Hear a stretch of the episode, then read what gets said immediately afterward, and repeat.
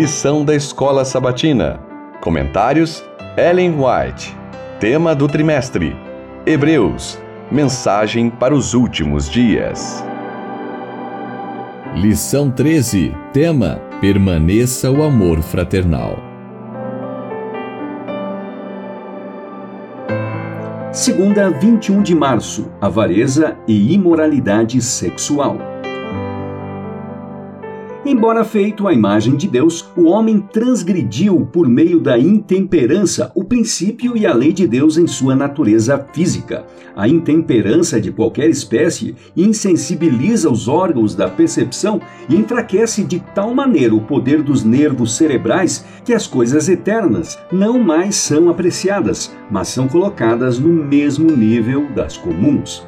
As mais elevadas faculdades da mente, que visavam os mais elevados propósitos, são levadas em servidão aos desejos mais vulgares. Se nossos hábitos físicos não forem corretos, nossas faculdades mentais e morais não podem ser fortes, pois existe grande afinidade entre o físico e o moral. O apóstolo Pedro compreendia isso e ergueu a voz de advertência aos seus irmãos. Amados, peço a vocês, como peregrinos e forasteiros que são, que se abstenham das paixões carnais que fazem guerra contra a alma. 1 Pedro 2,11. Há bem pouco poder moral no professo mundo cristão. Maus hábitos têm sido tolerados e leis físicas e morais têm sido desconsideradas até que o padrão geral da virtude e piedade se tornou excessivamente baixo. Os hábitos que rebaixam a norma de saúde física enfraquecem as forças mentais e morais. A tolerância para com apetites e desejos pervertidos exerce uma influência controladora sobre os nervos e o cérebro. As tendências carnais são fortalecidas, ao passo que as morais são enfraquecidas. É impossível ao intemperante ser cristão, pois suas faculdades superiores são mantidas em cativeiro pelos desejos. Testemunhos para a Igreja, volume 3, página 47.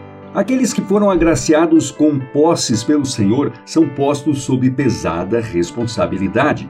Não devem investir dinheiro meramente para a satisfação de desejos egoístas, pois tudo quanto for gasto desse modo corresponde ao que foi retido do tesouro do Senhor.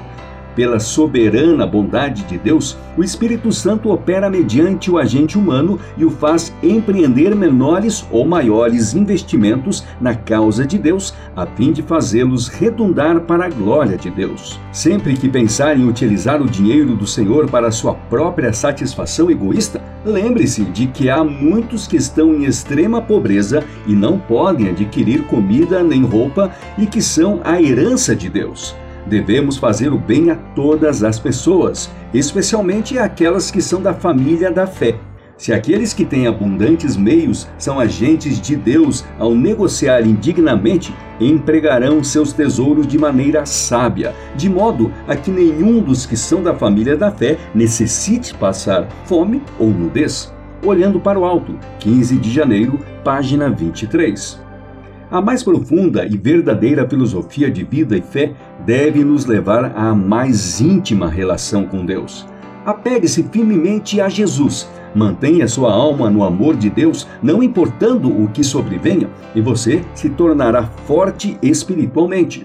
Jesus é nosso amorável amigo. Ele tomará sua mão e o ajudará em toda situação difícil e probante um grato, confiante e constante reconhecimento de Deus jaz no próprio fundamento de toda conduta correta e de todo verdadeiro caráter. Você nunca deve perder a confiança em Deus. Olhando para o alto, 19 de setembro, página 270.